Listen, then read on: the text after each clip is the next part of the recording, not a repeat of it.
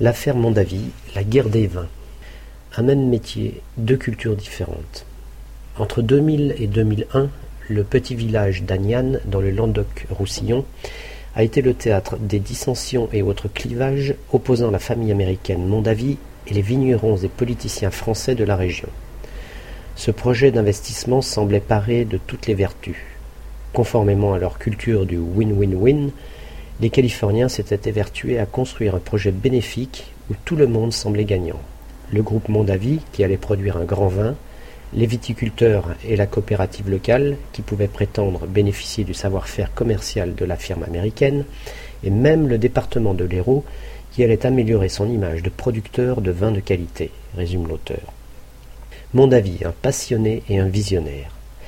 La famille Mondavi, originaire d'Italie et implantée en Californie, s'est construit un nom dans le monde du vin à force de détermination et d'innovation. Mais des discordes se font jour entre les deux frères Mondavi, Robert et Peter.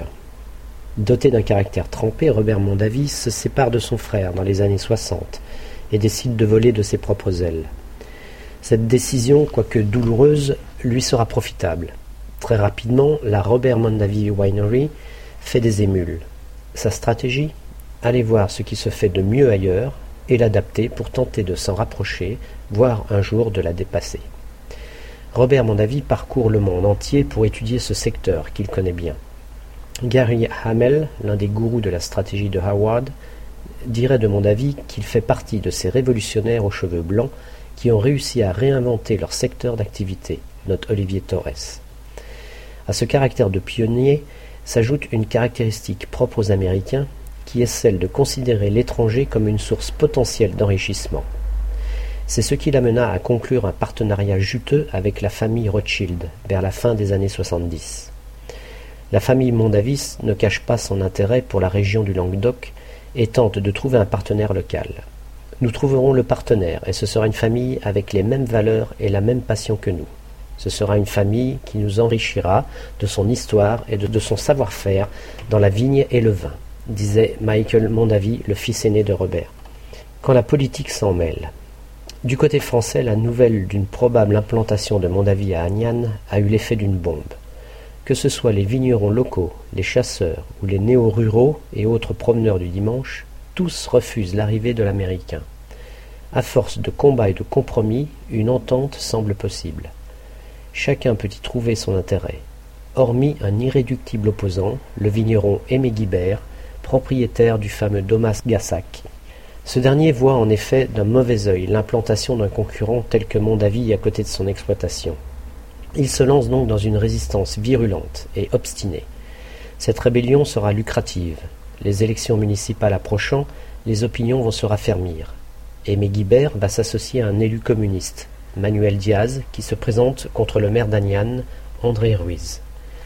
Le maire ayant soutenu le projet Mondavi, il sera désavoué par la population et le dossier sera automatiquement rejeté. Déçue, la famille Mondavi ne cherchera pas à renégocier le contrat, ni à lancer des poursuites contre la mairie d'Agnan pour rupture abusive de contrat. Un an après, un autre dossier sera sur la table. À la différence de celui de Mondavi, le candidat aux vignes d'Agnan est français, et se nomme Gérard Depardieu. Son projet est à quelques détails près identique à celui de Robert Mondavi, mais celui-ci sera approuvé. Le maire d'Agnan dira notamment, pour justifier son choix, le massif de l'Arboussa n'est toujours pas à vendre, mais contrairement au projet américain, celui de messieurs Depardieu et Magrez n'est pas pharaonique. Des différences culturelles inévitables. En quête d'innovation et souci du respect de la tradition et du terroir, les pays producteurs traditionnels, France, Italie, Espagne, et les nouveaux pays producteurs, Australie, Afrique du Sud, États-Unis, n'ont vraisemblablement pas le même langage. À l'instinct d'innovation des Américains, il faut opposer l'instinct de protection qui anime l'esprit d'entreprise français, commente l'auteur, ajoutant Dans les pays anglo-saxons, l'entrepreneur est constamment associé à l'innovation, au dynamisme, à l'initiative privée, au goût du risque. Il incarne une forme de modernité permanente où, Contrairement à ce que beaucoup pensent, la quête du progrès est peut-être plus importante que la recherche du profit. A contrario, il note que l'image de la PME française reste associée au passé, aux métiers traditionnels.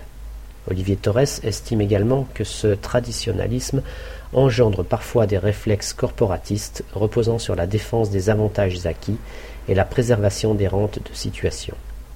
Les autres causes de l'échec. À cela, il convient d'ajouter le rôle qu'ont eu les médias en n'assurant pas forcément une couverture équilibrée à chaque protagoniste. Il est évident que la presse n'a pu résister à la faconde d'un Guibert et aux diatribes d'un Diaz par rapport au discours policé d'un Pearson, représentant en France de mon avis, ou effacé d'un Ruiz, remarque Torres. Mais aussi un certain anti-américanisme persistant en France a indéniablement joué un rôle important. Enfin, l'auteur pose les risques d'un excès d'altermondialisation. Si la thèse de la marchandisation du monde repose sur des fondements indéniables, elle peut à son tour devenir excessive et contre-productive, constate Olivier Torres. La thèse de la McDonaldisation et l'idéologie montante de l'altermondialisation deviennent excessives lorsqu'elles diabolisent systématiquement l'entreprise et le marché, conclut-il.